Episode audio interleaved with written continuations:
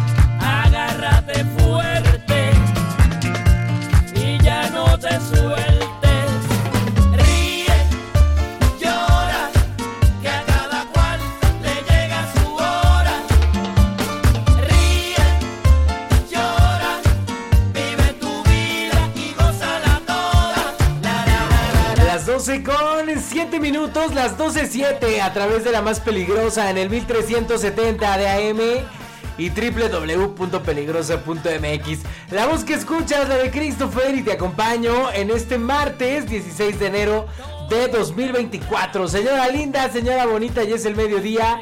Y usted sabe que en este momento llegan las rapiditas de la información.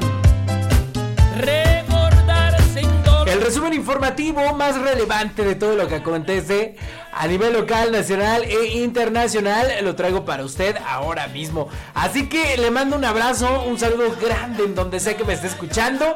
Que tenga usted una excelente tarde de martes y aquí arrancamos con este resumen de las noticias.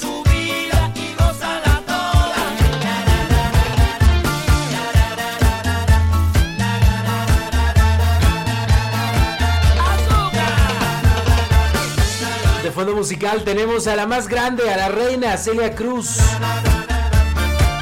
Del álbum Regalo del Alma. Se desprende este temazo, este batazo de salsa, se llama Ríe y llora.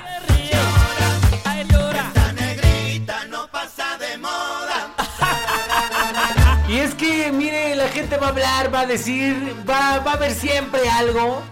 Pero mire, usted no se preocupe, échele ganas, que nadie la distraiga, que nadie lo distraiga de sus sueños, de sus metas. Trabájale fuerte, sea usted constante, échele muchas ganas porque solamente el trabajo mata todo. Así que usted no se preocupe, siga avanzando hacia donde quiera que vaya. No voltee usted para atrás y tome los comentarios de quien vienen. Son las 12.09, es 16 de enero, son los primeros 16 días de este mes. Usted vaya al gimnasio, usted haga ejercicio, usted vaya a correr, usted cambie su alimentación, usted sea mejor persona, pero que todo eso sea para complacerlo a usted mismo, no a los demás. Que los demás hablen, no importa, usted puro para adelante. ¡Ánimo!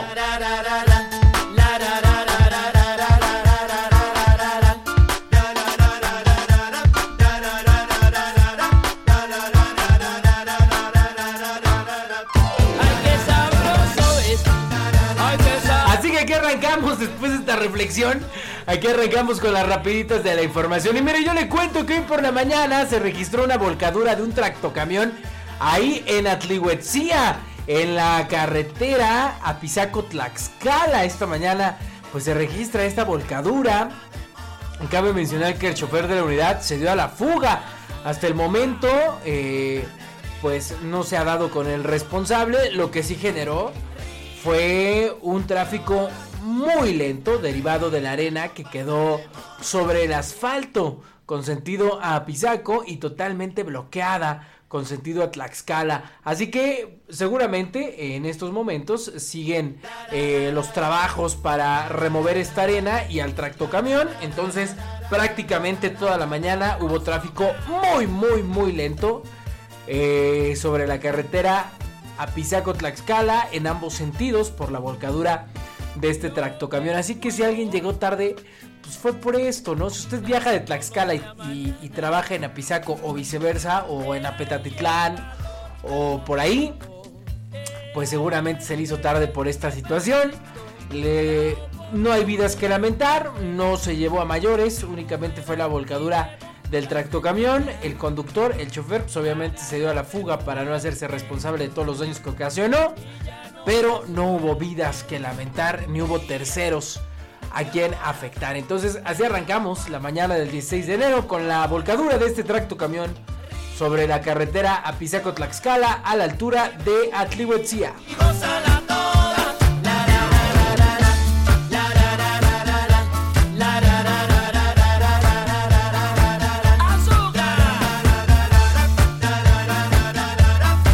En más información, yo le cuento que no hemos visto a la gobernadora. No hemos visto a la gobernadora del estado, Lorena Cuellar Cisneros, en estos 16 días de lo que van de arranque de año. ¿Dónde está la gobernadora? La gente al interior del gobierno del estado, sus propios trabajadores dicen, ¿en dónde está la gobernadora? Los ciudadanos dicen, ¿en dónde está la gobernadora? La oposición se pregunta, ¿en dónde está la gobernadora?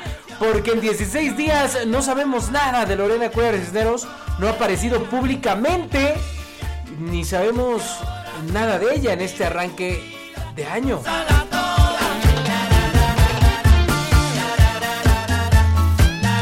Y es que tras los cuestionamientos sobre el paradero y las actividades de la jefa del Ejecutivo, Lorena Cuellar Cisneros, del Ejecutivo local, la Coordinación de Comunicación del Gobierno del Estado difundió, para unos cuantos medios locales de comunicación, un boletín a través del cual se dio cuenta de supuestas actividades que encabezó la exprista el pasado lunes, o sea ayer, con una foto que bien pudo haber sido tomada en cualquier otro momento. Solamente tres medios de comunicación oficialistas publicaron el comunicado titulado Lorena Cuellar encabeza importantes reuniones. Condujo trabajos de seguridad y de gabinete, el cual cabe mencionar no fue emitido como, eh, como costumbre por la Coordinación de Comunicación del Gobierno del Estado.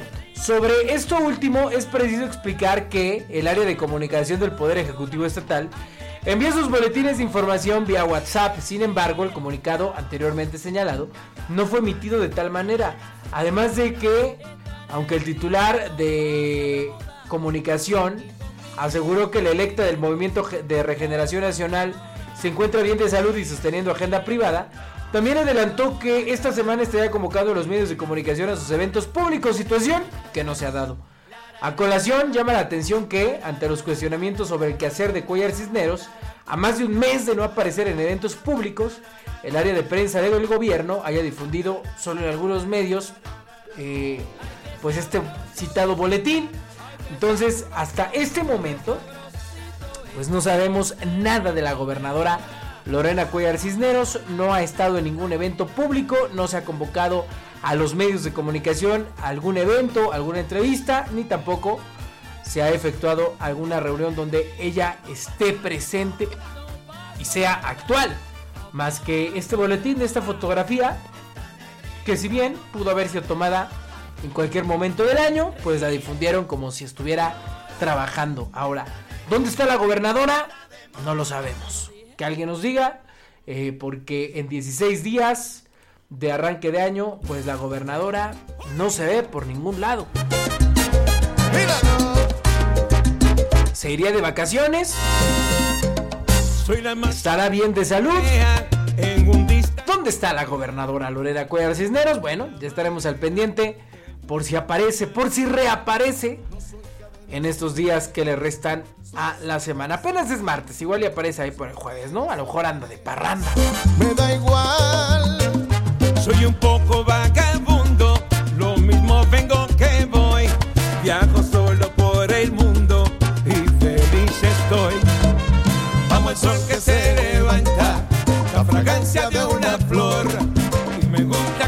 y de la noticia que se llevó todos los encabezados este lunes, pues fue lo de los más de 700 migrantes centroamericanos encontrados en Coajomulco. Yo le contaba que fueron encontrados en una bodega. Pero ¿de quién era esa bodega? El responsable, el dueño de esa bodega, tendría que ir a prisión o enfrentar eh, cargos legales por haberlos almacenado literalmente en su bodega. Aquí le cuento. Oye, y está bueno. Bueno, no. Y es que trascendió que el lugar donde estaban escondidos los más de 700 centroamericanos pertenece a un exalcalde de Coajomulco. Luego de que se descubriera una bodega en el municipio de Coajomulco con más de 700 migrantes centroamericanos, trascendió que el dueño del lugar donde se encontraron pertenece al exalcalde de esa localidad de nombre Javier Serrano Sánchez, mejor, como, eh, mejor conocido como Huicho Domínguez. Fue la Fiscalía General de la República la instancia que logró el aseguramiento de personas provenientes de Guatemala, Honduras, Nicaragua, El Salvador y Ecuador, siendo hombres, mujeres y niños los que estaban en el inmueble. Aunque en la bodega detuvieron a seis personas, no se había asegurado al dueño del lugar, sin embargo, pobladores de ese municipio aseveran que el dueño y el propietario de esa bodega es el exalcalde y que habría servido pues en otras ocasiones para el mismo fin. Después de su desastrosa gestión, Huicho Domínguez, como le conocen allá en Coajomulco, tuvo la fortuna de ser llamado a trabajar en la administración estatal, específicamente en un cargo de buen nivel dentro de la CUEPRIST, donde se sabe que ha ocupado su posición para realizar pues, algunos negocitos, ya sabe usted de cuáles. Oficialmente no se sabe sobre la participación del funcionario lorenista en este delito, aunque dentro del poblado se sabe que el doble de Huicho Domínguez se ha dedicado a diversos negocios y muchos de ellos afirman que serían ilícitos.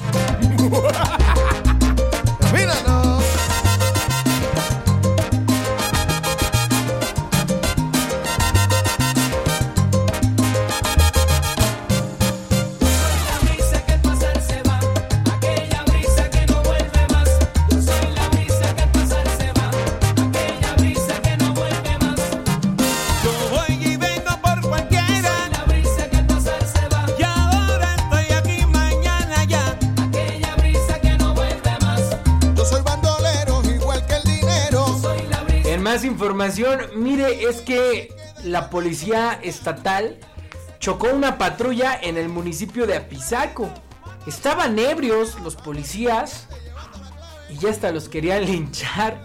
El secretario de Seguridad Ciudadana, Alberto Martín Perea Marrufo, no ha emitido algún posicionamiento respectivo al pésimo actuar de sus elementos. Y es que, mire, si no lo sabe usted, yo le cuento que dos elementos de la Secretaría de Seguridad Ciudadana, en estado de ebriedad, se salvaron de ser linchados tras protagonizar un choque contra un particular y el atropellamiento de dos jovencitas.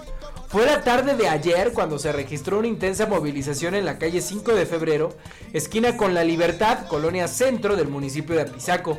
Acudieron a tomar conocimiento y brindar apoyo a la Secretaría de Seguridad Ciudadana, la Guardia Nacional y la Sedena. Y esto porque los oficiales ingirieron bebidas embriagantes y circulaban en calidad de bulto. Se encontraban a bordo de la unidad TL 290A-1, quienes impactaron contra un auto Gol color blanco al tiempo de atropellar a dos féminas que quedaron malheridas. Ante este hecho, se concentraron alrededor de 300 personas quienes pretendían hacer justicia por su propia mano en contra de los uniformados. Estos últimos trataron de justificar los hechos, pero el estado etílico era notorio.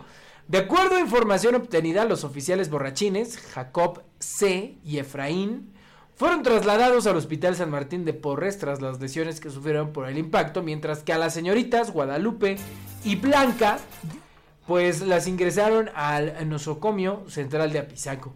A pesar de que han transcurrido casi 20 horas de este hecho, el secretario de Seguridad Ciudadana, Alberto Martín Perrea, Perea Marrufo, pues no ha emitido algún posicionamiento respectivo respecto al pésimo actuar de sus elementos. Así que ayer, pues estos elementos en estado de ebriedad, pues ya la neta, borrachos, muy borrachos, atropellaron, primero chocaron contra un autogol ahí en el Boulevard de la Libertad y después atropellaron, después del impacto, pasaron a atropellar a dos jovencitas, a dos menores de edad. Se juntaron más de 300 habitantes ahí del municipio de Apizaco y ya los querían linchar. Tuvo que llegar la Sedena y tuvo que llegar también la Guardia Nacional para que no pasara a mayores hasta este momento. El gobierno del estado y la Secretaría de Seguridad Ciudadana no han fijado una postura respecto a este, pues yo le podría decir incidente, ¿no? Aunque en realidad es una falta de responsabilidad de esos policías borrachos.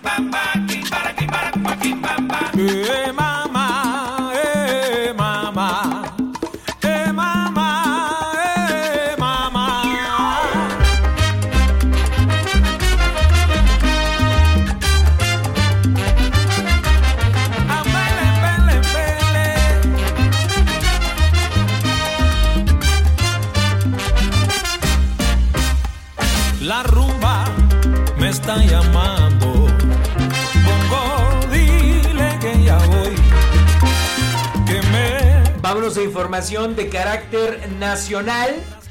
Eh, ¿Qué está pasando en nuestro país? Pues mire, yo le cuento que México ha cerrado el año 2023 con más de 30 mil asesinatos. En su recta final, el sexenio de López Obrador acumula un total de 166 mil 193 asesinatos y 4.800 y 4.892 feminicidios desde diciembre de 2018. Según cifras oficiales del Secretariado Ejecutivo eh, de Seguridad Nacional, que pues han arrojado estos datos. Pero bueno, el presidente López Obrador siempre dice que es mentira y que él tiene otros datos. Bueno, nunca, nunca quiere decir la verdad. Pero bueno, ahí le va otra que aquí ya no tiene ni cómo negarse. Recordará usted que apenas hace algunos meses, hace algún par de meses, se inauguró el tren interurbano México-Toluca. Bueno, pues ¿qué cree que pasó hoy? Que colapsó y eh, pues se cayó, así como lo escucha usted, se cayó parte de una estructura de este tren, literalmente de los carriles que son eh, elevados. Pues colapsó, se cayó la estructura del tren. Hasta el momento no se reportan lesionados. Esto ocurrió en punto del mediodía, a las 12 con un minuto. Hasta el momento no se reportan lesionados, pero pues ya se le está cayendo el tren interurbano México Toluca López Obrador. Y eso que no va ni medio año de que lo inauguró.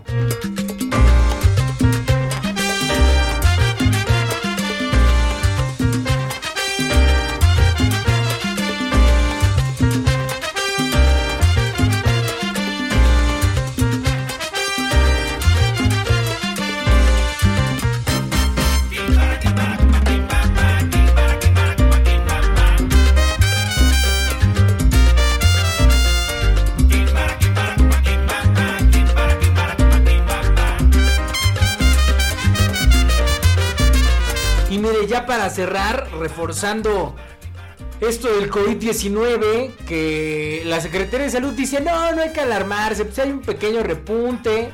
Es mentira eso que dicen los medios de comunicación, que, que hay eh, saturación en algunos hospitales. Lo que pasa es que nosotros retiramos unas camas y pues, por eso dicen que hay saturación, pero no es cierto. Así literal dijo la Secretaría de Salud Pública, la Secretaría de Salud Pública Federal. Pues mire, hoy al Universal el, diario Universal sacó un artículo que dice pega COVID a población, se registran 200 mil casos. El Sistema Nacional de Vigilancia Epidemiológica da la alerta y en primer lugar está la Ciudad de México con 21.425 contagios. Expertos exigen reforzar vacunación. La verdad, yo le digo, sí hay que eh, tal vez no alarmarse, pero sí hay que prevenir. Sí hay que prevenir. Eh, los casos de COVID-19 han aumentado en México, sí, también es por la temporada invernal, pero ya se registran 200 mil casos. Así que la invitación del Sistema Nacional de Vigilancia Epidemiológica es reforzar la vacunación. Vaya usted a que le pongan su refuerzo. Ahora, también ya lo puede usted comprar si es más eficiente para usted, si, si no quiere hacer filas, si quiere ahorrarse tiempo. Bueno, ya, ya lo puede usted comprar. Hay farmacias que ya lo venden. Está entre 700 y 800 pesos el refuerzo. Es de Pfizer, si no me equivoco. Así que ponga usted el refuerzo del COVID-19 y siga usted las medidas preventivas. Eh, si tiene algún síntoma, vaya al doctor, atiéndase de inmediato, no salga, no se exponga ni exponga a sus familiares. Si estornuda, cúbrase, si tose, usted cúbrase con un pañuelo, con el antebrazo. Utilice cubrebocas y va a lugares concurridos y muy importante, lávese las manos de manera frecuente y utilice el gel antibacterial porque si es una realidad, los casos de COVID-19 han aumentado y ya se registran más de 200 mil casos en todo el país. La Ciudad de México es el primer lugar con más casos registrados de COVID-19. 21.425 casos. 21.425 contagios en la Ciudad de México.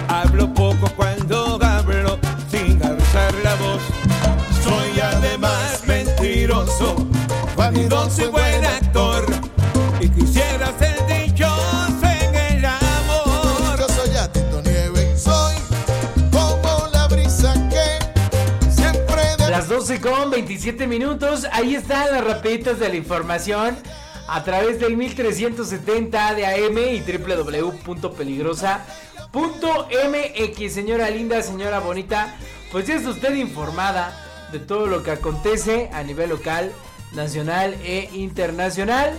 Yo la invito a que escuche las rapiditas de la información de lunes a viernes a partir de el mediodía Estamos completamente en vivo, pero también ya nos puede usted escuchar en cualquier momento a través de Spotify, Amazon Music, Apple Music o cualquier plataforma digital de música. Ya encuentra nuestro episodio diario, únicamente le pone ahí en el buscador, le escribe las rapitas de la información y ahí, ahí le sale nuestro episodio.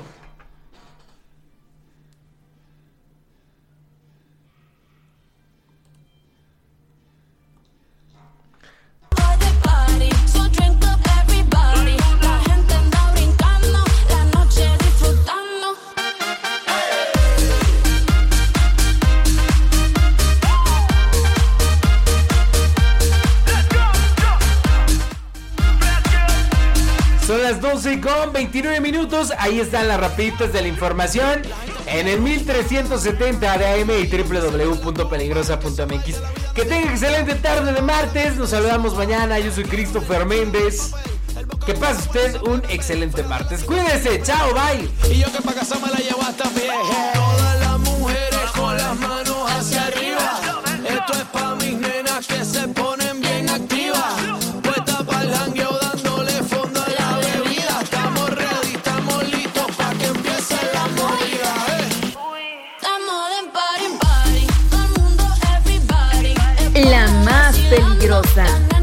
1370 AM.